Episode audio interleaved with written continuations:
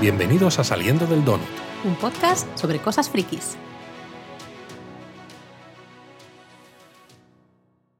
Hoy vamos un poquito más tarde, Laura, con el tercer episodio de La Casa del Dragón, Bueno, con vamos- este donut. Vamos tarde con el análisis. o Bueno, los con el análisis, sí, porque el episodio lo vimos prácticamente de forma inmediata, nada más estar disponible en HBO. La vida, la vida es así, el trabajo, la vuelta a la rutina, pero bueno, ya está, ya estamos colocados, ya estamos organizados y ya deberíamos volver a coger el ritmo, ¿no, Luis? Estamos colocados. Nos- Sí.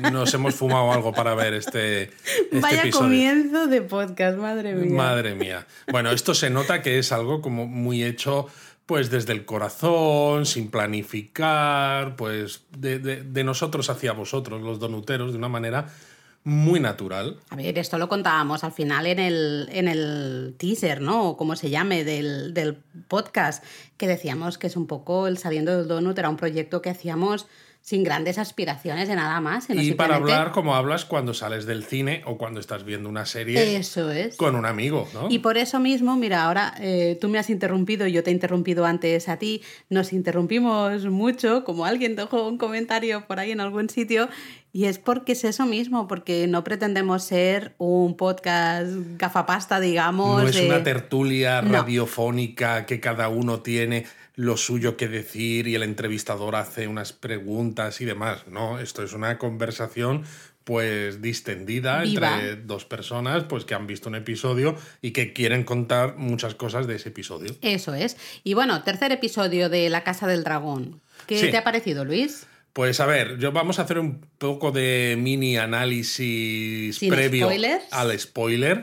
El título, ¿no? Ya dice mucho, que- porque se llama el segundo de su nombre, aunque tú no estabas convencida, luego me tuviste que dar la razón. Sí, no, no, es que, Otra vez. es que no pensé, no pensé bien, no pensé bien. La historia está avanzando muy rápido porque estamos solo en el episodio 3 y además sabemos que va a haber segunda temporada porque HBO Max ya lo ha confirmado.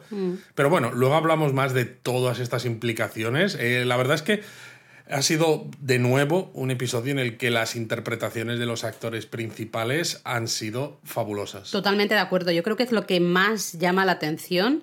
Eh, puedes tener problemas con este episodio, ahora lo hablamos. Que los cier- tenemos. Hay ciertas cosas que a lo mejor no nos han terminado de gustar, etcétera, etcétera. Tenemos también opiniones distintas en algunas otras, pero bueno, ¿no? Digamos que Las sí mías es son verdad. las buenas. Sí que es verdad que hay cosas que no terminan de funcionar, pero siempre, semana a semana, las actuaciones, especialmente yo destaco Matt Smith como Demon, Emma Darcy como Renira y mm, ¿cómo era el nombre que teníamos que ponerle a Renira? Ramira. Ramira. Y Paddy Considine como Viserys. Creo que son los tres que tenemos que, que destacar. Están espectaculares. De hecho, creo que si no fuera por ellos, la, la serie le faltaría algo y aún así hay momentos en los que a mí, sobre todo en este episodio, me han faltado algunas cosas. Es algo que ya llevo diciendo desde los episodios anteriores, que en conjunto veo que la serie tiene cosas muy buenas, pero que hay algo a nivel general, ¿no? Cuando sumas todas esas partes, ese todo no es más grande que la suma de las partes. Me falta eh, un- un algo. Yo tengo una teoría, pero te la cuento después de la sirena.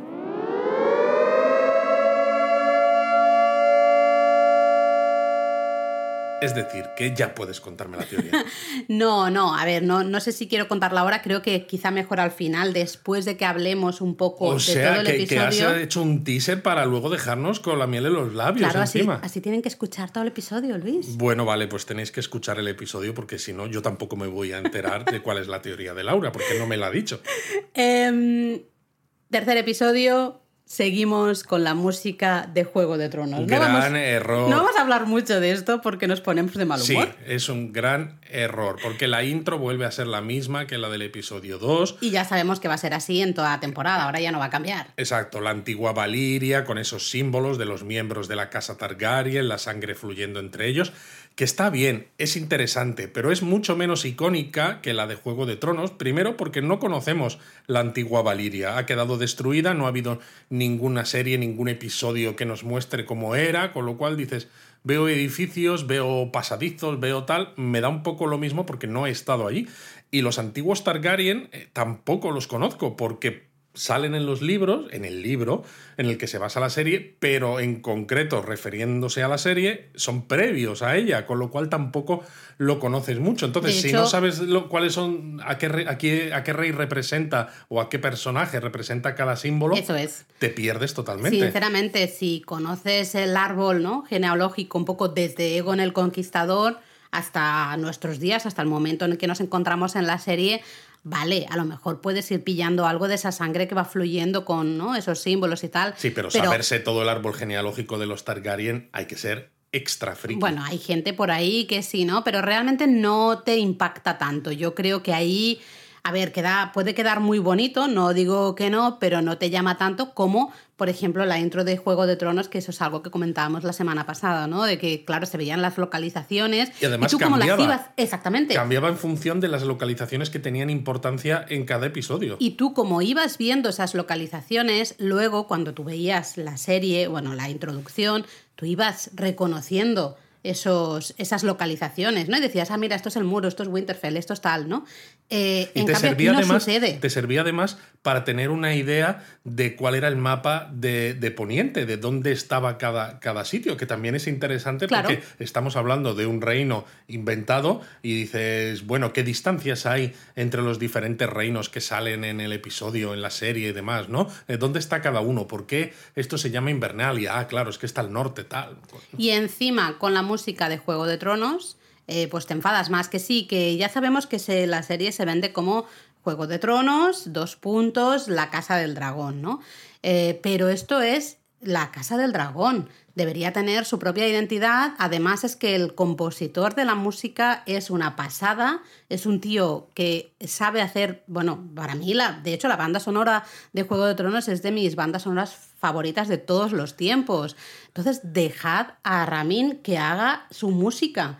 Y me, me enfada mucho que no haya una música, una intro que yo pueda poner en mi lista de Spotify de bandas sonoras, ¿no? Para cuando estoy trabajando, no voy a poder poner una, una canción de intro específica para la Casa Sí, Dragón. porque si te fijas, cualquier propiedad que sea de una serie de películas que ha tenido mucho éxito, ¿no? Por ejemplo, Harry Potter y demás, tienes las películas del Fantastic, Fantastic Beasts, Beast, pero sale Hogwarts y tienes unas pocas notas que te recuerdan a la música Bueno, que se hizo temas, para, para- Harry Potter, exacto. Las películas de, de Marvel, ¿no? Pues cuando te salen los Vengadores juntos, aunque no sea una película de Vengadores, te sale El tema de las Vengadores. notas de Alan Silvestri del tema de Vengadores, ¿no? O con Star Wars lo mismo, unas pequeñas notitas, pero cada película, cada serie tiene su propia identidad musical. Igual que le creas a cada serie y a cada película su propia identidad visual, pues también le tienes que crear su propia identidad sonora. Sí, pero bueno, vamos a dejarlo porque nos enfadamos mucho con este tema y no merece la pena empezar el, el podcast así enfadados. Bueno, pero, pero está bien, creo, que demos un poco de contexto a por qué opinamos de esta manera, porque así los Sí, sí. donuteros que nos escuchan dirán, ah, vale, claro. Sí, sí, a ver, si alguien no está de acuerdo con nosotros, por favor, Que se ¿no? desuscriba. ¿no? que es broma, es broma. No os desuscribáis, que no somos tantos, por Dios. No, explicadnos, porque a lo mejor hay gente que dice, ah, pues mira, a mí me gusta por, porque me trae muy buenos recuerdos, que también es súper válido. Eh, a mí también me trae muy buenos recuerdos. Me encanta la canción, el tema principal de Juego de Tronos, si es que me encanta. Me paso el día en casa a veces tarareándola, o sea, me gusta muchísimo, pero me hubiese gustado tener esa misma sensación con esta serie, ¿no? Una, un tema específico para esta serie. Pero como tú dices, Laura, vamos a meternos en harina. Porque ¿Cómo te es- encanta esta expresión? La usas mucho. Bueno, es una expresión muy del Muy de panadero. idioma español. Muy de panadero, Luis. A ver, venga, ponte en harina. Me- nos metemos en harina. Ah, meterse en harina. eso. Exacto. Nos vamos a los peldaños de piedra, las stepstones, en, eh, en la versión en inglés, donde vemos, nada más en comenzar el, el episodio, a Drahar, el benefactor de los cangrejos, que dicho así en español suena muy ridículo. El craft feeder en inglés suena ridículo, pero un poco menos. El que da de comer a los cangrejos, Sí, ¿no? Sería así la traducción literal. Exacto. Y vemos marineros y soldados de los Velaryon, que sabemos, ¿no? Desde el final del episodio 2 que están, bueno, que van a atacar toda esta zona, muriendo siendo comidos por los cangrejos, que, bueno, no sé, tiene que ser una muerte lenta, aunque parece que gritan mucho como si fuera muy rápido. Bueno, bueno no, a ver, tiene que ser lenta, pero muy dolorosa, porque pensad que... Te da pequeños mordisquitos. Sí, pero sí, pequeños mordisquitos. Lo que hace... Es como el que dice, esto es peor que la muerte a pellizcos, ¿no? Pues... Eh, lo que hace Drajar es, al final, claro, mm, clavar, ¿no? ¿Cómo se dice esto? No me sale el verbo, clavar a la gente, ¿no? Como en, en estacas, digamos, y tal eh, para que no se muevan. Y entonces les suelta ahí los cangrejos y a la festín. Hombre, pero los cangrejos tienen bocas pequeñitas. Sí, sí, pero te van ahí tiqui, tiqui, tiqui, tiqui y no veas. Pues eso, peor que la muerte a pellizcos, pues son pequeñitos. Pero, ¿qué pasa? Que aparece Demon ah, encima de su Caraxes, ese gran dragón, pues metiendo fuego a todo, ¿no? Eh, hay un momento que de hecho vemos a un a alguien, un marinero, que está, bueno, pues ahí, ¿no? Siendo comido por los, o empezando a ser comido por los cangrejos, que grita, ¿no? Contento y feliz de, mira, vienen a salvarnos, ahí viene Demon, mm, jódete cabrón, al otro y tal y cual. Hasta que aterriza el dragón y le pisa. Le pisa lo que me puede reír. Sí, yo me, me sentí fatal, porque digo, hace- no me debería hace- reír con esto. Hace chof. lo que me pude reír. Entonces, bueno. eh, No creo que fuera la- la- la- el pensamiento que estaban esperando obtener de la audiencia. Pues yo creo que ocurre. sí. Sí, ¿tú crees que sí? Sí, hombre. Que, yo que te, creo que, que te sí. partas de risa nada más Claro. empezar el capítulo en una escena intensa. Sí, bueno, yo creo que puede sí, ser. estoy convencida. Eh, la escena en sí, claro, mola mucho. De, Demon Targaryen, ya sabéis, nuestro favorito, bueno, al menos el mío, mola mucho ver a Caraxes también, pero es una escena, claro, nocturna. Las llamas así, el dragón, el vuelo funciona muy bien, pero también al ser nocturna, mm, a veces cuesta un poco ver exactamente qué está pasando, ¿no? A mí me toca las narices más eh, por el hecho de que, claro, la hacen nocturna porque así se gasta menos dinero en efectos especiales, porque como no se ve nada, Pareces tú el catalán de, de la pareja y no yo, Luis. Sí, bueno, el hecho no, claro, como no se ve nada, tampoco necesitas gastarte tanto dinero en hacer unos efectos especiales de que sean maravillosos, porque es todo, todo queda en las sombras, todo queda insinuado, ¿no? No se ve. Mm. Además, hay momentos en los que enfocan de cerca a Daemon sobre la montura que hay en el dragón en Caraxes, y los movimientos que tiene me resultan un poco artificiosos. No me acaba de, encajar mucho y me hace pensar que está en una montura sin más frente a una pantalla verde que no hay un dragón,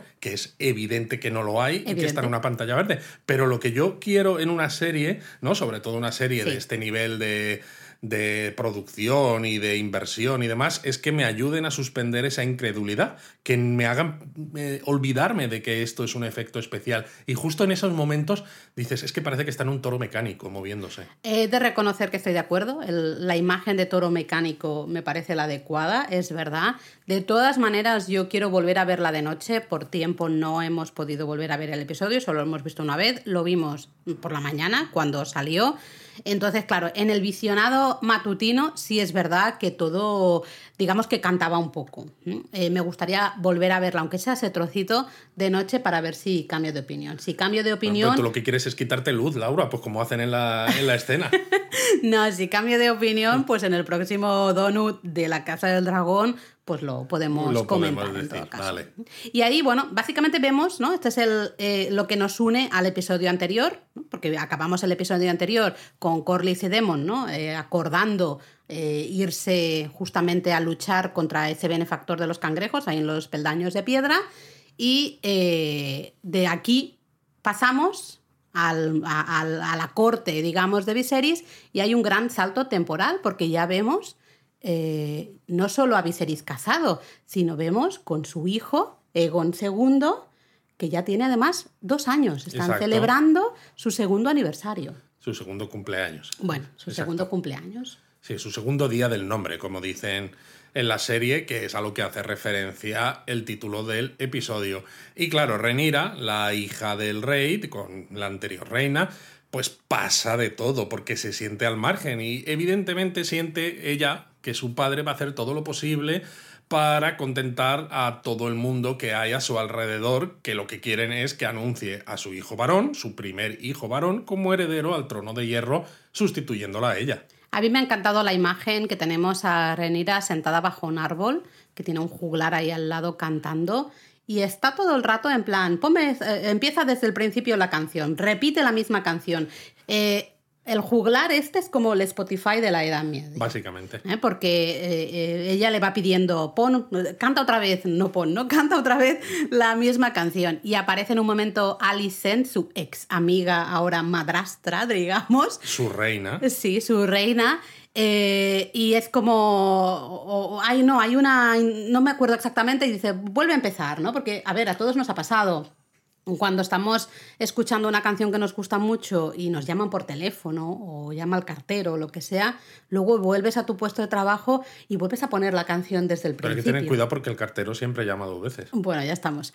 Eh, bueno, total, ahí hay un... ¿no? A mí esa imagen, el juglar Spotify, me ha encantado, ¿eh? la verdad. Claro, lo, lo, interesante también ¿no? es que hay ese pique, esa distancia, a pesar de lo cerca que están, ¿no? esa distancia mental entre Renira y Alison y ella, Alison, tiene que tirar de rango para que el juglar se vaya, porque ella dice, soy tu princesa, quédate aquí. Y ella dice, tu reina te pide que te vayas, ¿no?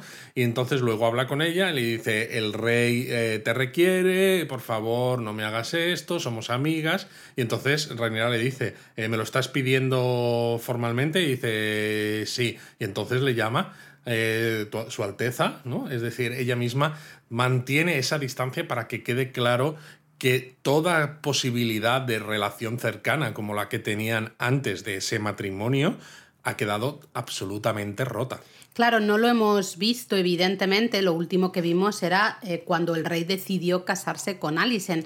No hemos visto, sí que se nos enseñó en el primer episodio la gran amistad que había entre Alicen y Renira, ¿no? No, ¿no? no hemos visto cómo eso se ha desgastado, lo comprobamos, se nos enseña brevemente con, con, esto, ¿no? Con esta, imagen. escena sirve para mostrarnos eso fácilmente. Lo vemos fácilmente de que la amistad pues ha desaparecido por completo, Renira está hartísima de todo, está pasota como tú decías, y Alison, yo sí que la veo, pero ahora hablaremos quizá un poco más de ella después, sí que la veo con ganas de mantener una buena relación con Renira o que echa de menos en parte esa relación que tenía con Renira, pero está claramente, o sea, dándose golpes contra una pared. Renira no quiere saber mm, nada. de bueno, no estoy del todo de acuerdo. Bueno, luego, luego hablamos, ¿no?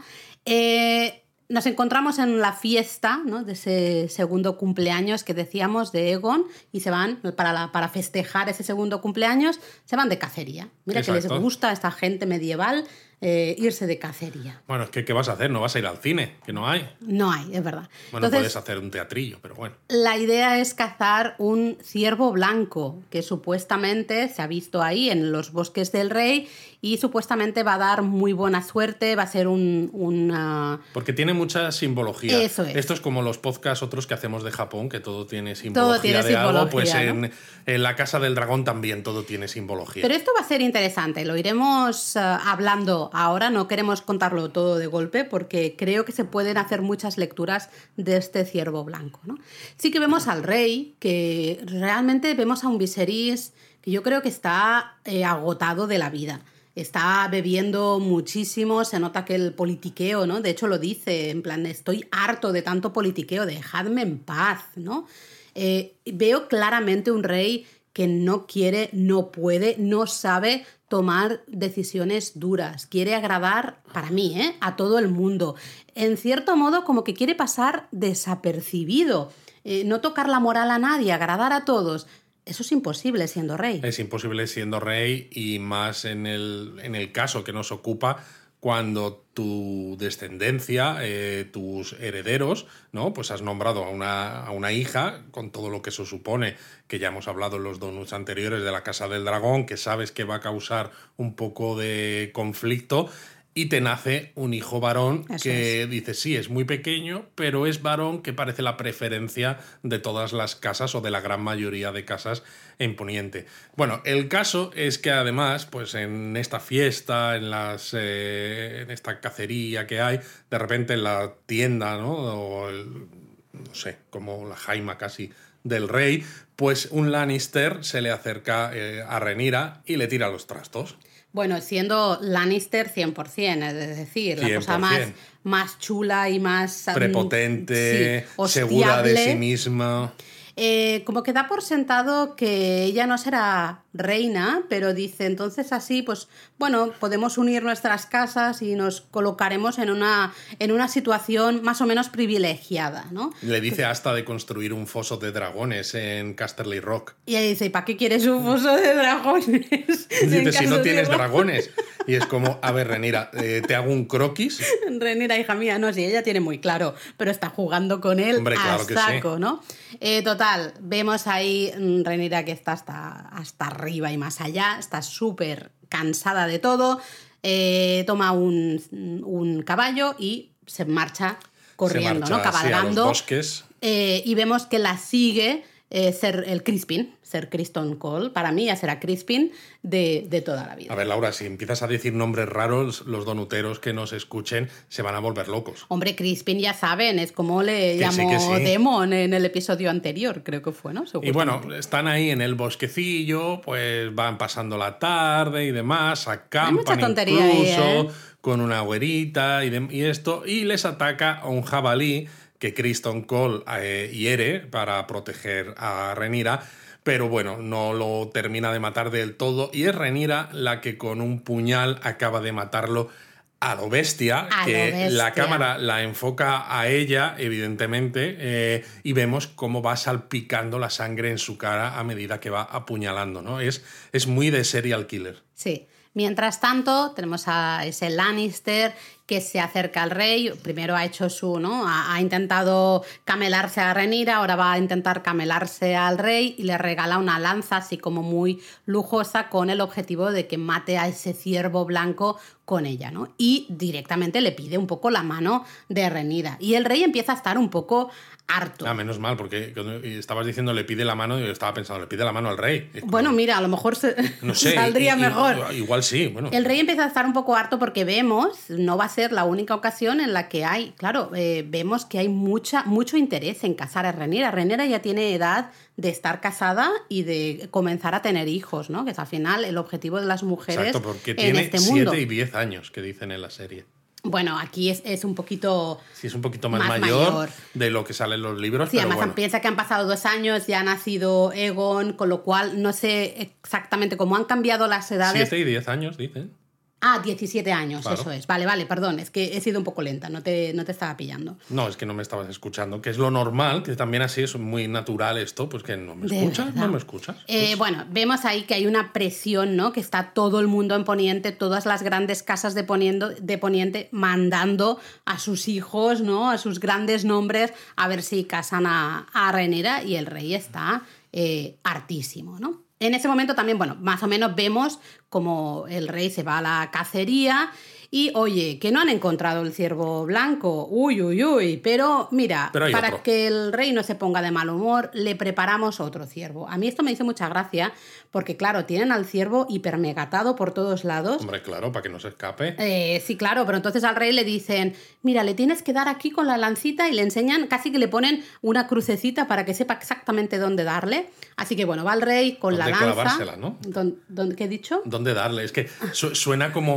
ay, mira, te voy a dar así en, la, en el lomo al ciervecito. Dónde pa, clavarle pa, la pa, lanza y va el rey con la, esa lanza que le había dado el Lannister, Lannister, exacto. y eh, le clava la lanza justo donde más o menos le han dicho. ¿no? El, pobre ciervo. ahí hecho polvo. no se muere, se queda medio el pobre súper mal herido y tiene que ir. ahí Pasan unos segundos que son súper desconcertantes, ¿no? Como que te pones como muy mal y viene ahí.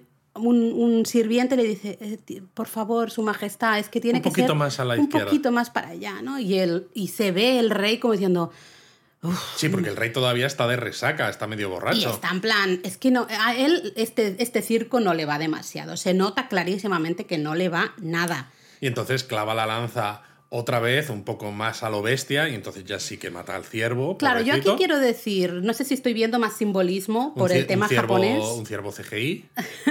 Eh, necesita clavar la lanza dos veces, es decir, no le sale a la primera. ¿Estoy viendo más simbolismo del que hay?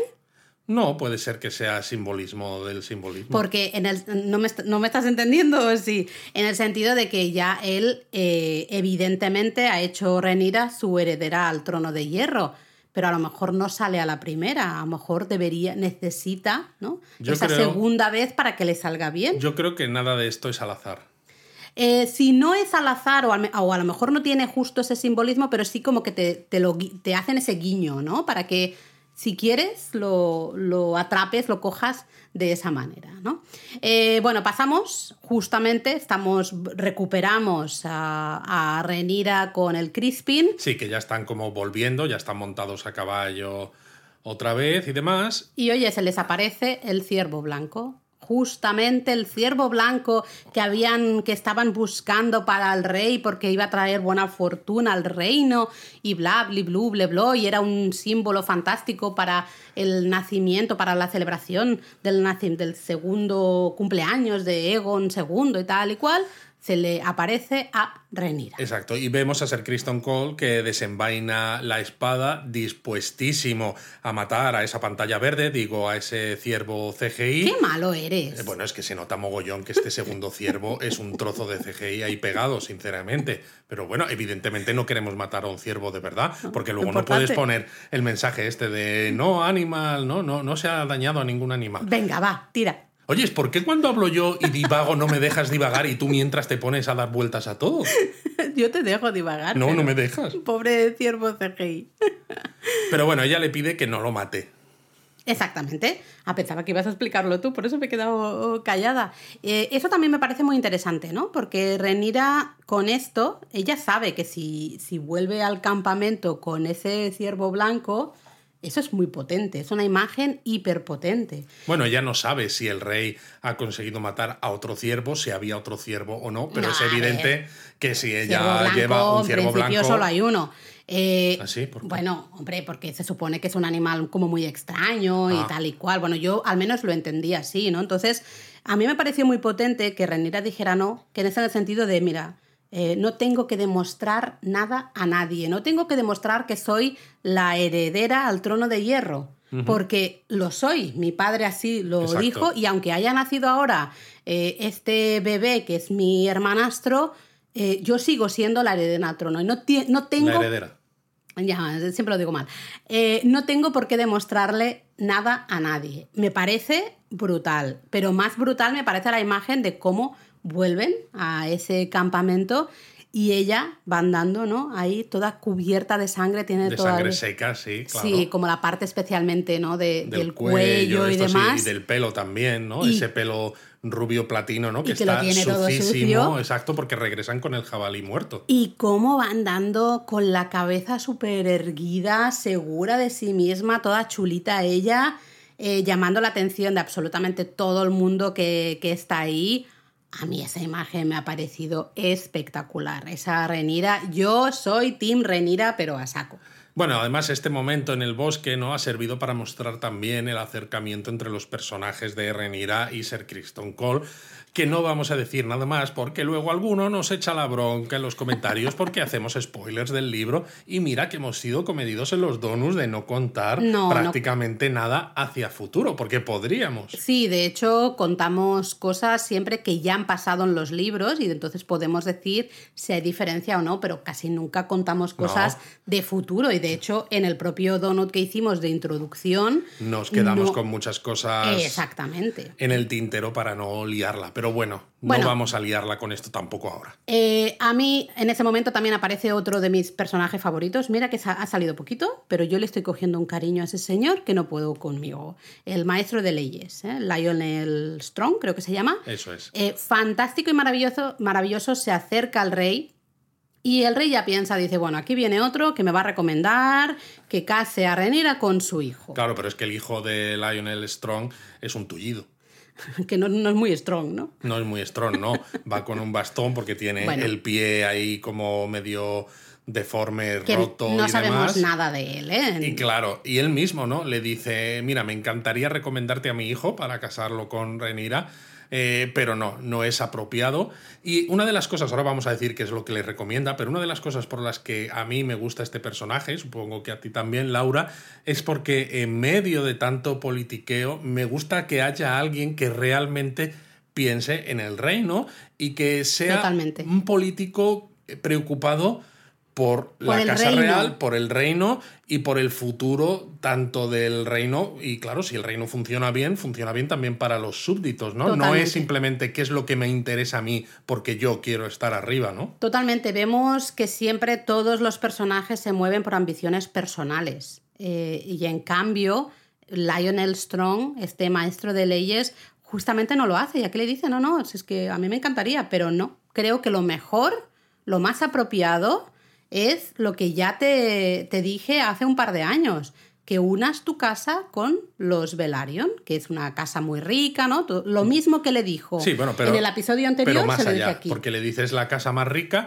y además así evitas los malos rollos del hecho de que los Velaryon, junto con su hermano, el hermano del rey Daemon, estén combatiendo a Drahar en los peldaños de piedra sin que el reino esté ayudando, en plan de, bueno, esto ha sido una decisión de ellos, nosotros no nos vamos a meter, con lo cual eh, la distancia un poco o el pique que hay entre la Casa Real, los Targaryen y los Velaryon. Los suavizas, ¿no? Claro, los suavizas. Y, entonces este Lionel Strong le habla al rey de Baemon. ¿no? que es el sobrino de Corlys Velaryon, la serpiente marina. Eso es. Baemon es un personaje que todavía no hemos visto, pero bueno, pues debe ser eso, un, un hombrecito en edad casadera o no, porque aquí la gente se casa como les sale de las narices, ¿no? Mayores con niñas y, y todas estas cosas. Pero bueno, sabemos que hay alguien que puede estar en edad casadera para juntarse con Renira y unir las dos casas. Eso es. Eh, vemos mucha actividad en, este sentido, ¿no? De hecho, tenemos, bueno, yo digo que este maestro de leyes debería ser la mano del rey. Es una pena que no sea la mano del rey, porque la auténtica mano del rey... Es para cortársela. De verdad, qué señor, ¿eh? porque Otto eh, sigue, sigue manipulando, sigue mm, moviendo sus hilos, especialmente ahora que su, claro, su nieto eh, podría ser heredero al trono, heredero. Exacto. Madre mía, no puedo con esta palabra, al trono de hierro, y en cambio, claro, ve que eh, ahora mismo no lo es. Exacto, voy a hacerte decir más veces esta palabra, pero veo que te ha saltado a propósito la escena en la que después de la cacería vuelven a la fortaleza roja en el carruaje real y se ve que pasan por una calle de desembarco de rey y sinceramente, tú ya sé que tú no lo viste tan claro y todo lo que tú quieras, pero las casas que aparecen a los lados, mira que es una escena sencilla, no, no salen dragones, no salen grandes ejércitos ni nada, solamente un carruaje yendo hacia la, gran fortaleza que se ve al fondo, pero esas casas que hay a los lados, a mí el CGI ahí me cantó mogollón. Mira, a mí no, la verdad, pero bueno, pues ahí queda dicho. Yo a mí no, no, además lo comentamos en directo, sé que tú me dijiste, ah, las casas, y yo me fijé y dije, pues no sé, tampoco lo veo tan raro, ¿no? Pero bueno, ahí queda, ahí queda dicho. A mí me interesa el tema Alicen Otto, eh, hija, padre, Otto la mano del rey, ya lo sabéis. Eh, habla con su hija, todo como muy formal, ¿no? la llama a su alteza y tal y cual, pero Otto va con un objetivo muy claro y es que quiere que su hija convenza al rey de que Egon es la opción indicada para ser... ¿Para ser el qué? Heredero. Muy bien. Si me paro lo digo bien, si lo digo rápido no me sale. Además, mira, si te paras le das como todavía más importancia, claro, más... Eh, yo aquí creo que es donde en un punto en el que tú y yo no estamos de acuerdo. No. A mí Alison me parece en estos momentos todavía me parece una mujer muy manipulada y muy manipulable. Eh, vemos que todavía sigue siendo joven, ha sido madre ya, pero sigue siendo joven. está embarazadísima. Está embarazadísima, pero eh, digo sigo siendo joven porque de hecho todavía sigue siendo la actriz joven, que creo que luego la, también la van a cambiar. ¿no? Eh, veo aquí que no se mueve todavía por intereses propios, sino que se mueve claramente por la presión de su padre. Ejemplo. Bueno, yo ahí... Eh, yo te dejo que tú cuentes tu visión y ahora cuento yo la mía. Yo veo, por ejemplo, a Alicent que habla con el rey y veo que es, bonito, que hay, hay, una buena relación. No es una relación de amor y de hecho yo creo que Viserys en algún momento lo deja entrever, ¿no? Lo comenta no en esta escena, sino en otra cuando habla con su hija de que él ha tenido la suerte de estar enamoradísimo de su primera mujer, ¿no? Y aquí se ve que realmente no hay amor, sino que es un poco una obligación y bueno, tienen la suerte de que hay una amistad bonita. Sí, pero también es lo que le dice eh, Renira en esa escena que tú estás mencionando. Dice, si lo ibas a hacer por cálculo político, porque escogiste a Alicent cuando la Velaryon que te habían recomendado era una opción mucho más, eh, mucho más perfecta. Bueno, son de estas cosas que podríamos estar comentando del por qué el rey. Al final dices, no es que haya amor, pero con esta me llevo bien.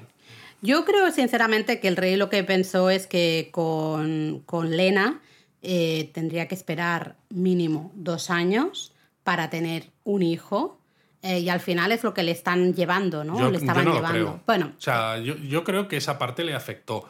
Pero el hecho también de que Otto hubiera metido a su hija, ¿no? A, en la habitación con él, a generar, pues eso, una, una complicidad, una cotidianeidad, ¿no? que el rey pudiera verlo sin la, espada de Damocles esta de te tienes que casar, te tienes que casar, pues hace que viera a Alison de una manera mucho más positiva que a cualquier otra contendiente eh, por esa carrera a, ser su mujer. Totalmente de acuerdo, ¿eh? y creo que se nota que Viserys mm, para algunas cosas le falta un poquito un hervor porque creo que no se da cuenta de la manipulación de Otto.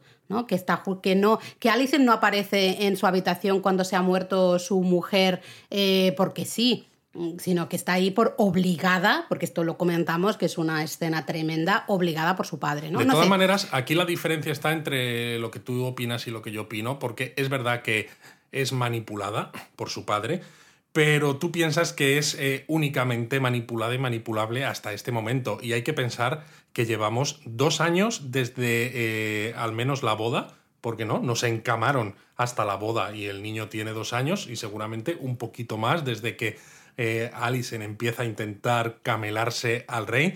Y evidentemente se ve que a ella no le termina de gustar o no, pero si ella no utilizara sus armas, ¿no? Y no me refiero a armas de mujer, porque es eso, es vamos a intentar camelarnos al rey de una forma sutil, de una forma eh, comedida, poquito a poco. Ella lo está haciendo muy bien. Ha tenido montones de ocasiones para no ir por ese camino y sigue yendo. No me creo que solo sea manipulada y manipulable. En el fondo, ella yo creo que está en ese momento en el que se encuentra que tiran dos fuerzas de ella eh, contradictorias, ¿no? Una que es el hacer lo que le piden, esa manipulación, y otra, pues que dice, jo, pues a mí en el fondo esto de ser reina, pues me gusta y pues yo soy la que manda aquí y yo soy la madre del futuro rey, ¿no? Para mí todavía no, justamente por la conversación que tiene con el rey en este momento.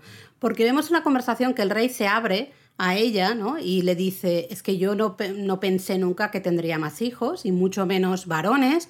Vemos que el rey está en un momento, claro, está, está muy suavecito porque este, tiene una resaca tremenda el pobre, eh, está jodidillo, ¿no? Y vemos en ese momento que Alicent como que le da a entender que no tiene por qué cambiar nada, ¿no? Que, que se relaje y que esté tranquilo.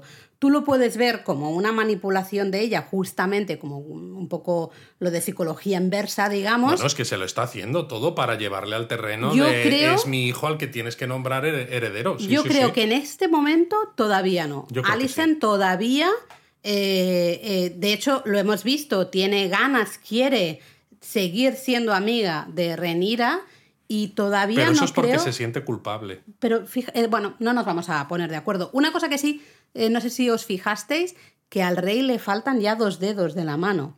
Eh, hemos visto, nos lo han enseñado, han sido guiños, ¿no? Muy Viserys ocho dedos. Sí, sí, no, no, no sé si te, has fijado que siempre va primero con los guantes para que no se le vea.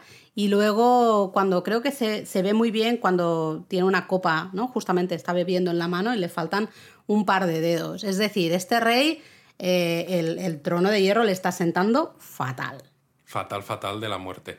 Y bueno, pues hay que hablar del rey y de Renira, ¿no? Porque hemos hablado de Alicent y Otto, de las manipulaciones de Alicent con el rey. Ahora vamos a hablar del rey con su hija, porque tienen varias escenas también interesantes en este episodio y de hecho hay una en la que discuten por el hecho de que ella, de Renira, esté pasota, ¿no? Y el rey le dice, ¿no? Es una frase que está muy bien, dice, si cumplieras tus obligaciones no tendríamos que estar recordándotelas cada dos por tres. Esta es una frase que puedes decir cualquier padre a sus hijos. Efectivamente, yo, me la he apuntado, me la he apuntado porque algún día a lo largo de este curso que está a punto de comenzar para nuestro hijo, yo creo que se la voy a decir. Eh, una frase también súper buena. Por cierto, ah, Ah, que no sé si vas a decir otra frase buena que yo quiero decir también cuando tenga resaca. Es una que se dice en este episodio, ¿no? Dila, dila. Que no me acuerdo bien cómo era. Vaya hombre. Pero tú te acuerdas, ¿no? Que es como eh, he bebido, no, no es que he bebido por encima de mis posibilidades, es decir, eso, pero de una manera mucho más sutil que a mí me encanta y yo os la recomiendo a todos los que algún día os, bueno, os Claro, yo paséis me la, con la bebida. la- me la sé en inglés, ¿no? The gods have punished me for my indulgences. ¿Ves? Está muy La- Los dioses me han castigado, Por mi indulgencia. sí, ¿no? por, por, mi- por haberme pasado... ¿cuál por sería? disfrutar demasiado. Sí, algo así. ¿no? Pero queda, queda mucho mejor. Queda ¿no? bien. Pero bueno, No, hay otra frase que me parece muy interesante cuando Viserys habla ¿no? con Renira y le dice, oye, yo te nombré heredera. Yo te nombré heredera por algo. Y sigo convencido. Y hay un momento que dice, sí es verdad que en algún momento eh, he estado confundido o he perdido un poco el camino. Pero yo sigo pensando, sigo estando convencido de que tú eres mi heredera. Entonces, esto para Renira, evidentemente, es un. Bueno, una palmadita en la espalda, ¿no? O- la hace se siente ya un poco más segura de, de todo. Vemos un cambio de relación entre hija y, y padre de nuevo, ¿no? Eh, pero claro, a mí me sigue mm, provocando rechazo hacia- Viserys. a ver, a ti te provoca rechazo porque tú quieres verlo todo desde el punto de vista de No, dentro de la serie. ¿no? Rechazo en el sentido de que sigue mostrando que Viserys es tan débil. A mí esto, no sin quiere embargo, problemas, quiere quedar bien con todos. Para mí esto es una huida hacia adelante absoluta de Viserys. Pero ves, lo que yo quiero decir es que tú lo analizas desde dentro de la serie, que está muy bien, y a mí esto me parece un problema de guion. Un problema de guion que evidentemente tiene que estar ahí porque si no, no hay danza de dragones, que es de lo que va toda esta serie. Pero claro, ¿no? En el libro, eh, que el rey, teniendo tan claro que toda la gente a su alrededor está casi conspirando para que su hijo sea nombrado heredero, porque además es evidente, ¿no? Él acudió a ese consejo en Harrenhal y demás, sabe que esto va a pasar, ¿no? Lo lógico sería que saliera y dijera, por cierto, vale que tengo un hijo varón, pero la heredera sigue siendo esta persona, ¿no? El hecho de que el libro esté escrito en forma de crónica histórica, con alguien eh, tomando ¿no? las notas de todos los que han escrito sobre estos hechos, pues significa que cuando no hay suficiente información o cuando el autor, en este caso Martin, no se quiere enrollar, pues no da mucho detalle, ¿no? Pero claro, en este caso no hay mucha más información y tienes que, que mostrar lo que se ve en este episodio, ¿no? Que claro, hace parecer que el rey es muy es muy débil, que no... Débil en ese sentido, ¿eh? En el sentido, de que no sabe tomar decisiones. Claro, cuando simplemente pues no está contado de esa manera porque si no la historia no funcionaría y el propio Martin ahí pues mete un cierto... No es un agujero de guion, pero para mí es una especie de fallo porque por mucho que el rey sea, sea débil, joder, le está diciendo a su hija dos momentos antes que él sigue queriendo que ella sea la heredera cuando sabe perfectamente todas las tensiones Claro. que está viendo, ¿no? Entonces, eh, Claro, pero ahí hay no, un es, fallo. no es lo suficientemente fuerte como para eso mismo que le ha dicho a su hija decirlo a- al resto de señores de Poniente. ¿no? Pero para mí Ahí es un fallo. Debería haber encontrado otra manera de justificar el que no se haga esto y que se llegue a esa futura danza de dragones, no esto que, que parece poco creíble. Em, bueno, al mismo momento también avisan al rey que ya le han tanteado antes, pero ahora ya le avisan de que, oye, que Demon, que está ahí en los peldaños, ¿no? Con, eh, con Corlys, que están teniendo muchos problemas y le dicen al rey, de verdad, mm, tenéis que mandar ayuda, tenemos que mandar ayuda porque si no esto se nos va a ir de las manos al final. Y además es una manera también de reconducir la relación con el hermano. Sí, porque claro, también dicen es que eh, la imagen que se está dando también es malísima, ¿no? Parece que eh, la corona, digamos, el trono, está pasando olímpicamente del hermano de Demon y de todo lo que les está pasando en los peldaños. Así que al final el rey, un poco refunfuñando, porque de nuevo yo creo que es que no le gusta tomar decisiones, hacer cosas, él estaría feliz pues con el día a día y no tener que hacer nada decide mandar ayuda, ¿no? Mandar barcos y soldados pues hacia los peldaños de, mm, De piedra. piedra.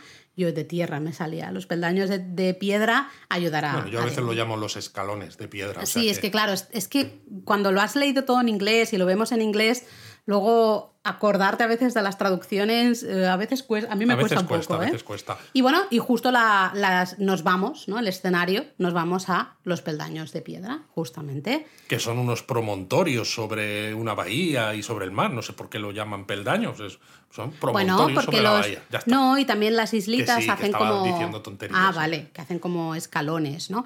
Recordemos que han pasado dos años. Eh, claro, casi no nos, se nos, nos- Bueno, casi no. No se nos ha explicado absolutamente nada de lo que han pasado en estos dos años. Hemos visto lo del comienzo, que hemos visto a Demon muy cansado, ¿no? Pero que seguía luchando con su dragón y tal y Exacto, cual. y entonces la escena nos muestra a, a varios de los Velaryon y se nos dice que las cosas pintan muy mal para los Velaryon y se nos presentan a nuevos personajes, todos ellos con rastas, todos ellos dispuestos a cantar No Woman No Cry. Luis, por favor, por favor, no. ¿Pero por qué haces esto? ¿Por qué hago esto? Entonces, además de Corlys Velaryon, que ya le hemos visto en los episodios anteriores y que en este episodio en concreto tiene un papel ridículo, a más pena. no poder, porque no hace absolutamente nada y mira que me gusta, pues sale el mencionado Baemon, que es su sobrino, y Al también... que quieren casar o, bueno, Eh, Exacto, al que han dicho que podría ser un buen, un buen matrimonio con Renira. Y sale también el hijo de Corlys, que se llama Laenor, que es más jovencito, que tiene rastas, pero este ya no tiene barbas. con lo de las rastas. Bueno, pero A y- ver, para mí esta escena es un problemón. Bueno, eh, creo que aquí... a mí toda esta esta es- parte del final es un problema muy para- grande. esta es la teoría un poco que quería, a la que iba al, al comienzo de, de este donut, ¿no? Creo que no funciona justamente porque nos vomitan estos tres personajes aquí, están hablando, Dos, que a Corlys lo conocemos. Vale, pero Corlys, el pobre, casi no hace nada, como tú has dicho en este episodio. Eh, en un eh, escenario que no conocemos, no hemos visto absolutamente nada de esos dos años, con lo cual no tenemos ningún tipo de sentimiento hacia esta lucha o esta gente. No sabemos realmente, o sea, tú no sabes realmente que lo están pasando mal, porque No. te lo dicen. Exacto. Oh, es que lo están pasando mal el señor rey, tiene que enviarle ayuda. Exacto, lo está pasando mal y le da tiempo a hacerse rastas. Es como, venga ya, tío. Pero además es que no conocemos, ¿no? Justamente el mencionado este Bemon que ¿Quiénes decías son? tú, el, el hijo Lenor, no los conoces, no sabemos nada, absolutamente nada. Eh, claro, dices, vale, sí, son Velaryon todos por las rastas estas rubias que, que decimos, pero no sabemos nada. Yo no sentí ningún tipo de apego hacia esta gente y era como, bueno, Yo pues no están sentí aquí- ningún tipo de apego hacia toda esta parte de la historia y ahora explico también. Y ¿no? ese es el problema del episodio. Además, ¿no? Es curioso porque en el episodio 2 Corlys dijo, además, ¿no? Los Velaryon no son jinetes de dragón, no sé qué, que esto es algo, una frase importante que ahora hablamos en un momentito. Además, la peluca de Baemon, ¿no? Este sobrino de Corlys, se nota mogollón. Yo sé, o sea, a Laura no le gustan mucho las rastas porque cree que quedan fatal en todos los personajes. Perdonadme si lleváis rastas, eh, eso es una decisión personal, cada uno que lleve lo que quiera. En así, en este tipo de personajes las veo impostadas siempre, como Sí, que las pero, veo falsas. Pero las pelucas, por ejemplo, en Corlys Velaryon queda bien. O la propia peluca rubia que lleva Daemon queda bien, no se nota, se nota más natural aunque tú conozcas al actor y digas, en fin, se nota claramente que lleva una peluca. Pero en el caso de Baemon es que casi se le veía la línea de nacimiento del cabello, ¿no? Donde se pega la peluca al cuero cabelludo. Y, era- y yo no es que no podía pensar en otra cosa cuando me estaban enfocando a este personaje. Yo sinceramente ni me fijé. Eh, estaban ahí discutiendo, ¿no? Diciendo que están perdiendo muchos hombres, que no han recibido ayuda, que además dicen, ¿no? El- los hombres del benefactor de los cangrejos este, pues, se han escondido en las cuevas y que, oye, que, no, que ni el dragón de Demon ni nada va a servir, ¿no? Que esto está perdidísimo. Y se quejan de que Daemon les ha arrastrado a esto, ¿no? Y entonces Corlys dice una de las pocas cosas que, que- que dice en este episodio, el pobre, que dice que al menos es el único que se está jugando la vida, que se está jugando el tipo, ¿no? Porque lo hemos visto al Lo comienzo. hemos visto al comienzo del episodio. Y de hecho, justo aterriza con su dragón poco después de que digan esto, ¿no? Como prueba también de que mientras los demás están hablando, Él él, está sigue haciendo dando cosas. caña con el dragón, intentando cosas. Y ahí en ese momento reciben un mensaje del rey. El rey dice que, oye, que les va a enviar 10 barcos con 2.000 hombres que les va a ayudar, ¿no? Eh, ese es un momento muy, entre comillas, divertido porque vemos a Demon que agarra de la cabeza al pobre mensajero. le- Laura, me estás preocupando, porque al principio del donut has dicho que te parecía divertido cuando el dragón hace chof a, un personaje que está ahí en, la playa siendo comido por cangrejos. Y ahora, este momento violento, también dices que es divertido. Yo me, voy a ir apartando poco a poco. Claro, Demon agarra a este mensajero y le empieza a dar golpes, Con la cabeza, suelta toda su rabia. Para mí es una rabia clara y absoluta de que no quiere recibir la ayuda del rey. Sabe que la necesita, pero le da una rabia absoluta recibir ayuda de su hermano. Es Demon es hiper orgulloso. Bueno, para mí esa es una de las opciones, pero hay otras dos que yo creo que confluyen las tres en total. Una es eso, ¿no? No quieres recibir la ayuda de tu hermano porque significa que tú solo no te bastas para salir victorioso. Y encima el hermano que es el rey. Perdona que te interrumpa un segundo, porque claro, eh, estamos hablando de que Demon siempre, él siempre se ha sentido superior a su hermano. Esto lo hemos comentado muchas veces. Él siempre ha tenido, o sea, él quiere a su hermano, pero es en, plan, pero no es suficientemente fuerte para ser rey, ¿no? Yo lo sería, lo sería más. Entonces, claro, que encima te mande el rey ayuda es como un golpe a tu orgullo absoluto. Ya, ya, ya puedo. Sí, ya puedes. pues la otra opción es que esta ayuda llega muy tarde. Y claro, pues eso también le cabrea. Llevamos dos años aquí luchando y ahora se te mueve el cuajo para mandarme ayuda. Y la tercera, además, es que es muy poco, porque lo dicen y también ponen la cara como que arrugan la nariz todos los que están ahí, en plan de, ¿en serio 10 barcos en una zona que es marítima, abierta, donde la, el terreno a cubrir es amplísimo y solo 2.000 hombres, es como, es la manera, ¿no?, de curarte en salud, de decir, oye, yo te he enviado ayuda, pero tampoco... Que no se diga que no te la he mandado. Exacto, pero tampoco he gastado ni muchos hombres, ni mucho dinero, ni mucho material, ¿no? Entonces yo creo que es una mezcla de esas tres cosas que a Daemon le, le enciende y le hace golpear de forma, de forma salvaje al mensajero. Justo estaban hablando de que existía una opción, ¿no? Y es que alguien, un hombre, eh, hiciera de cebo para que los hombres ¿no? del, benefactor de cangrejo salieran de esas cuevas, pero claro, decían, ¿no? ¿Quién será el que haga esto? Porque eso es una muerte segura para la persona que usemos de, de cebo, ¿no? Y ahí vemos que Demon se va solo, sin dragón, y solo con su espada, y es él el que va a tomar, el que va a hacer justamente este plan, ¿no? Esta opción loca de ser usado al final, se usa de cebo para hacer salir a todos los hombres del benefactor y en principio matarles. Con lo cual, aquí en este punto ya hay cosas que no me encajan y que no me gustan del guion. Porque evidentemente han puesto en el guion, ¿no? Que los personajes digan claramente el que haga de cebo va a morir sin duda. Entonces ves a Daemon acercándose como cebo y dices, ok, Matt Smith, el undécimo doctor, tenía que decirlo. No, por favor no va a morir. Sabemos que es uno de los protagonistas, con lo cual toda esa frase que se ha dicho antes no sirve para absolutamente nada. Entonces es, ¿para qué has puesto todo esto? Para añadir dramatismo. No, es que precisamente le quitas el dramatismo cuando pones un personaje que sabes que, no le va a pasar nada. Entonces, ¿me estás diciendo que va a ser muy peligroso y yo ya sé de antemano que va a salir ganando el, el Diamond? Pues hombre, en fin. Bueno, eh, vemos al benefactor que lo mira de lejos. Tremendo el, diseño, ¿no? Del vestuario, el maquillaje. Eh, claro, vemos Parece el fantasma de la ópera. Un poco está peor y todo que el fantasma de la ópera. ¿eh? Sí, pero porque el fantasma lleva capa y canta bien. Exacto, está jodido el señor. Y como que lo mira desde lejos, ¿no? Ve que está en principio, está Demon solo y hace gestos al principio a algunos de sus hombres para que salgan de esas cuevas y vayan a, pues bueno, a matarle, ¿no? o al menos a, apresarle, porque él además está mostrando su espada de manera como que se está rindiendo. Em, sí, porque, eh, exacto, primero va, es verdad, perdón, no iba con la espada, me lo has hecho recordar, iba con una bandera blanca, exacto. en plan de que se estaba rindiendo, ¿no? Entonces, claro, el, eh, vemos al benefactor que va mirando al cielo todo el rato pensando, va a venir un dragón, yo también lo estaba pensando, porque encima está todo como nublado y dices, ¡buah! Aquí va a venir un dragón. A ver, quedan las dudas de el dragón lo controla por control remoto. Bueno. O sea, puede venir el dragón sin un jinete, ¿no? Porque todos esperamos que venga un dragón. El propio benefactor de los cangrejos mira al cielo esperando que venga un dragón, pero claro, su jinete está en tierra. No sé si lo estás diciendo medio de cachondeo o no, pero hay muchas teorías de la relación real que hay entre el dragón y su jinete. Y de hecho, al comienzo del episodio, no sé si te fijaste, eh, el comienzo del episodio, sí, que creo que eran estos, que a veces se me lía todo, eh, cuando le están lanzando las flechas, em, hieren, ¿no?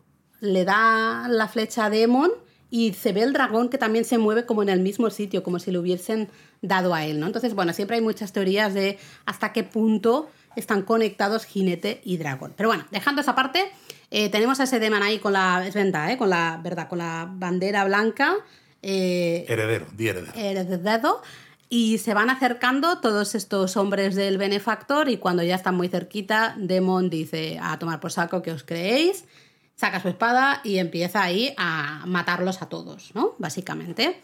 Efectivamente, pues como si fuera pues el, el máster del universo, aquí el hombre, mientras le empiezan a disparar flechas, él corre y dices, madre mía, qué velocidad, ¿no? Tienes a todos esos arqueros tirándole flechas y ni uno le acierta. Y lo peor de todo es que hay veces que él se para para pegar espadazos a los hombres del benefactor de los cangrejos que se le acercan y a pesar de estar medio quieto, tampoco le aciertan con las, flechas hasta casi el final cuando le clavan dos tres flechas, ¿no? Casi como si fuera hay un San Sebastián asaeteado y entonces se oculta, ¿no? Debajo de una especie de de chamizo ahí de maderas, ¿no? Eh, para recuperar un poco el resuello y darse cuenta de que está totalmente rodeado y que la situación está perdida, o eso nos quieren hacer creer. Los hombres del benefactor siguen saliendo, y en muchos casos yo creo que salen porque ven que la situación está ganada y van en plan a saco, todos sí, porque luego él se quita flechas y sale de ese de ese lugar donde se estaba ocultando, ¿no? Ya con la, con la espada. Y claro, le empiezan a rodear todos, porque es uno contra muchísimos. Y entonces, cuando pensamos que todo está perdido, aparece efectivamente un dragón. No es el dragón de Demon. No es Caraxes. No es Caraxes, sino que es Sea Smoke, que es el dragón. Humo marino, no sé cómo lo. No ah, perdón, sí, claro, no, no lo he buscado. Eh, luego lo busco. Eh, sí, supongo, humo marino, quizás será la traducción.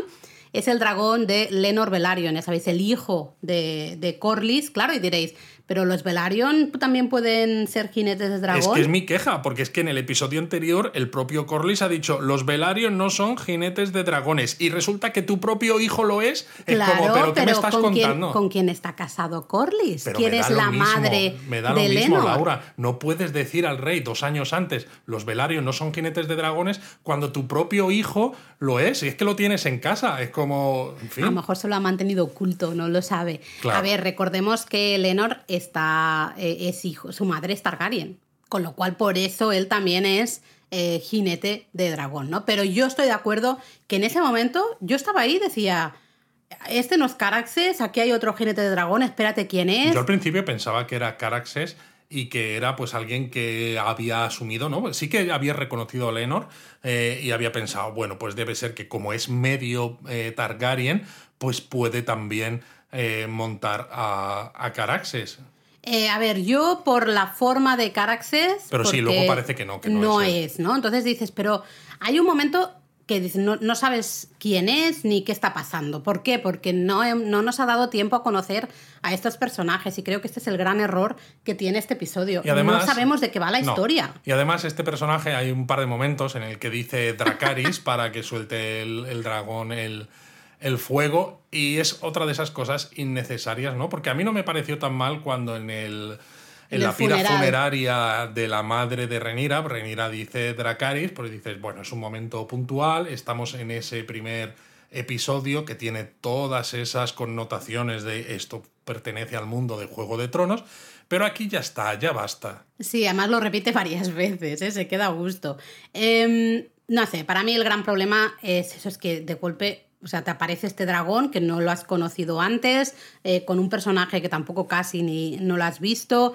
No tienes ningún tipo de conexión con nada de lo que está sucediendo, ¿no? Todo Yo creo que eh, justamente solo han querido, han querido no mostrarlo para que fuera como más sorpresa el momento en que aparece Sismok, ¿no? Y con Lenor de jinete, para que digamos, oh, wow, tal pero claro, no, no funciona porque no podemos estar aplaudiendo a alguien que ni siquiera conocemos. Dices, pero ¿quién es este? ¿Qué está pasando? Exacto. Y después de todo esto, pues bueno, está claro que los aparecen los soldados Velaryon, atacan el dragón, eh, Daemon, etc. Hasta que Daemon toma su espada y se mete dentro de una de las cuevas donde ha huido el benefactor de los cangrejos, eh, Trajar y sale de la cueva arrastrando la mitad de Drajar. Vaya escena potente. Esa escena es, a mí, me pareció sublime. A mí no, a mí me pareció gratuita, porque A mí no. el episodio no ha sido tan brutal realmente, salvo por la escena del jabalí, ¿no? Con Renira con la sangre hasta el cuello. Y claro, es marca de la casa, de la casa Juego de Tronos, de etcétera, el hacer escenas muy bestias. Y claro, dices, es que solo hemos tenido una escena un poco bestia, pues necesitamos una escena que sea bestia. Pero a mí, sinceramente, verle ahí, ¿no? El medio cuerpo del benefactor de dragones con los intestinos Las medio entrañas. saliéndole, a mí me parece un poco gratuita, ¿no? Yo hubiera esperado pues que salga con la cabeza, ¿no? Pues lo típico. Claro, es que la cabeza hubiese sido lo típico, ¿no? Agarrándole ahí por los pelos, pero claro, como ese señor tenía poco pelo, a lo mejor poco, no se podía poco. agarrar bien. Así que lo va arrastrando, va arrastrando el medio cuerpo, lo tiene agarrado de la manita y lo va A mí, ¡buah! Y además yo, de verdad, ese Matt Smith, que en toda esta segunda parte, este final del episodio, no dice ni una palabra, solo con su presencia, es que se come la cámara, eh, los peldaños, se lo come todo. Está enorme. Eh, es de lo. eh, De, este, de esta parte del episodio, el final del episodio, a mí es de lo que más me ha gustado. Y creo, sinceramente, que si no hubiesen tenido a Matt Smith como Demon, a lo mejor todo esto es que se iba al garete. Porque esto no sé si hubiese funcionado con otro tipo de actor. A mí, de todas maneras, no me funciona mucho porque para mí toda esta historia ahí tiene un gran problemón que paso a relatar. Y es que toda esta historia de los peldaños de piedra me parece que tiene poca amiga y que está metida con calzador en, en la historia general. Sí. Y es algo que ya me ocurre Sí. en el libro. Pero claro, el libro, lo que decíamos un poco antes también, tiene esa ventaja de que es una supuesta crónica histórica, ¿no? Es alguien que está tomando las crónicas que diversos personajes han escrito que han, porque han sido testigos de los sucesos para construir una historia de lo que ocurrió en Poniente cuando la danza de dragones, etc. Y entonces a veces se usa el hecho, por ejemplo, ¿no? de que no hay fuentes fidedignas para no contar demasiado de ciertos temas. Y esto en el libro a mí me parece estupendo porque una de las cosas que siempre hemos criticado de George Martin, ¿no? es que se le, se le va la pinza, se va por las ramas, empieza a generar historias que en lugar de ir cerrando cosas, las va abriendo todavía más y de esta manera no se te va tanto. Pero claro, la serie transcurre en tiempo real. Se supone que nos están contando no lo que pasó, sino lo que está pasando desde el punto de vista de los propios personajes. Y claro, no hay datos para contar ciertas cosas. En este caso, por ejemplo, estamos hablando de que son dos años de guerra en los peldaños de piedra, Sí. con una gran flota, la más grande que hay en Poniente. No hay eso. ni una sola escena de batallas navales. No hay nada que nos haga pensar lo que nos están diciendo al principio, ese miedo de estamos perdiendo, Sí. estamos tal. ¿no? Nos dicen que es que los hombres del benefactor de los cangrejos se han escondido en las cuevas y no podemos atacarles. Y te hace pensar. No tienen que salir a comer, van a estar siempre ocultos, no puedes hacerles, eh, pues no sé, una, una trampa o algo. No, no, parece que es todo súper peligroso y luego en cinco minutos Se acaba. se acaba satisfactoriamente. O sea, es que me recuerda un poco al final de, de Juego de Tronos, ¿no? La última temporada, cuando los del. ¿no? Los hombres estos de hielo del norte estaban atacando. eh, Invernalia, que dices, parece que son súper peligrosos porque llevan varias temporadas hablándonos de ellos y te lo, y te lo ventilas en, en cero coma. Estoy muy de acuerdo. ¿eh? Ah, para mí también, o sea, totalmente de acuerdo, y es lo que llevo diciendo hace un rato, ¿no? Que no puedes empatizar con nada de lo que está pasando, no puedes sentir nada de lo que está pasando porque es que no estás en esa historia. Eh, recordemos, el episodio 2 acabó con Corlys y Demon pues encajando las manos y diciendo, venga, pues vamos a luchar juntos. Y aquí se supone que tenemos que saber ya, porque nos lo dicen, de que, uy, lo están pasando muy mal y que no están Pero pudiendo es que, con claro, la si quieres que me crea que lo están pasando muy mal, ponme varias escenas, ¿no? Aunque sean Sí. simplemente como recuerdos, como flashbacks o lo que, como quieras mostrarlo, de derrotas que hayas tenido, de un montón de gente muriendo, ¿no? No simplemente de unos pocos ahí siendo Claro, no comidos sé por los si cangrejos. Es que el problema que entonces no sabían qué más poner en el episodio, ¿no? Porque claro, aquí tenemos el episodio que es el salto este de dos años, bueno, más de dos años, ¿no? De, eh, de la acción, desde lo que hemos visto al final del episodio 2 ahora, es un salto importante. Es un salto, Y sí. claro, no sé, eh, algo ahí no funciona, yo estoy totalmente de acuerdo y a mí me preocupa un poco, especialmente pensando en que hay una segunda temporada. No sé muy bien cómo se... Bueno, habrá que ver cómo termina esta temporada, entonces supongo que lo entenderemos un poco mejor.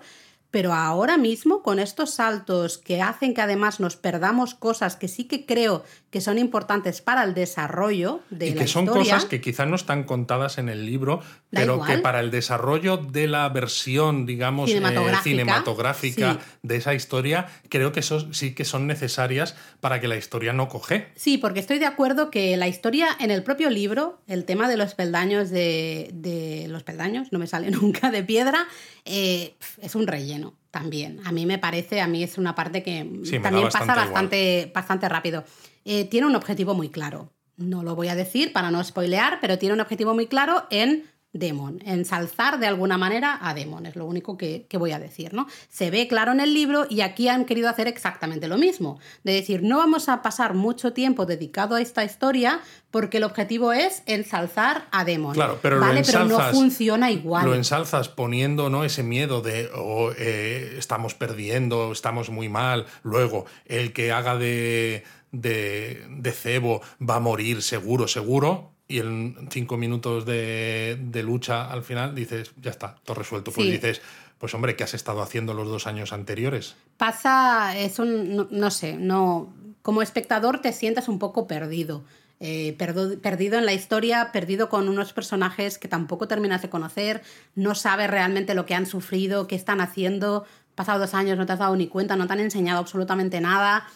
Entonces, eh, hay muchas cosas buenas, las interpretaciones que hemos dicho, buenísimas. Yo estoy maravillada y de verdad creo que según que... O sea, realmente creo que este episodio, sin esos tres actores que he mencionado al comienzo, no sé si hubiese aguantado. Con mm, otros actores no sé si hubiese aguantado. Entonces, interpretaciones estupendas.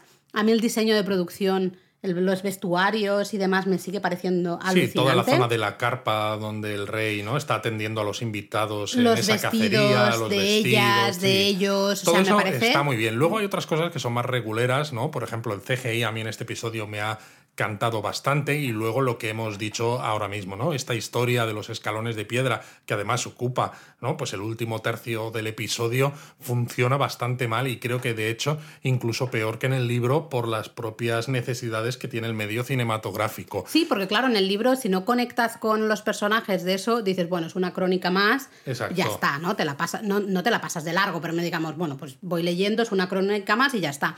Aquí no, aquí forma parte de la historia que te están mostrando Necesitamos sentir sentirnos conectados con esos personajes y con sus dudas y con sus miedos y con sus, ¿no? Y a mí es lo que me pasa al final en este, en este episodio, ¿no? Y que me está pasando un poco con la serie. O sea, para mí la serie se está manteniendo en un 7, ¿no? Porque tiene eso, muchas cosas buenas, hay muchas cosas que me gustan, pero no espero con tanta ansia que llegue cada lunes para que salga cada nuevo episodio. Es decir, cuando sale, cuando llega el lunes, me apetece verlo, por supuesto que sí, pero me falta una cierta conexión con los personajes, con lo que están viviendo, con lo que están pasando. No sé si es por los saltos que hay o por las elipsis que se hacen en, el guion, ¿no? Pues para mostrar eh, esos, esas motivaciones, etc. Entonces me cuesta eh, identificarme con alguno de esos personajes, me cuesta empatizar con ellos, ¿no? Hasta el punto de decir, Dios mío, necesito saber qué va a pasar, eh, cómo van a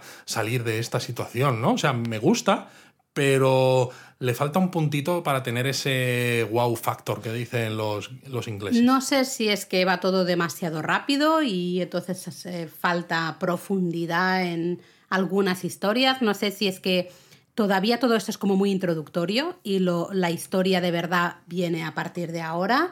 Veremos. Que eso también me preocupa, porque todo lo que no están haciendo ahora de añadir cosas para que entendamos mejor algunas historias, me da miedo que vayan a meter un montón de relleno en la parte de la danza de dragones. Pues no lo sé, no lo creo porque, a ver, también vamos al cuarto episodio. Exacto. Eh, y en el libro se cuenta lo que se cuenta de la danza de dragones, eh, me da miedo. Así que bueno, veremos que nos encontramos la semana que viene y nada más. Os, queremos 3000.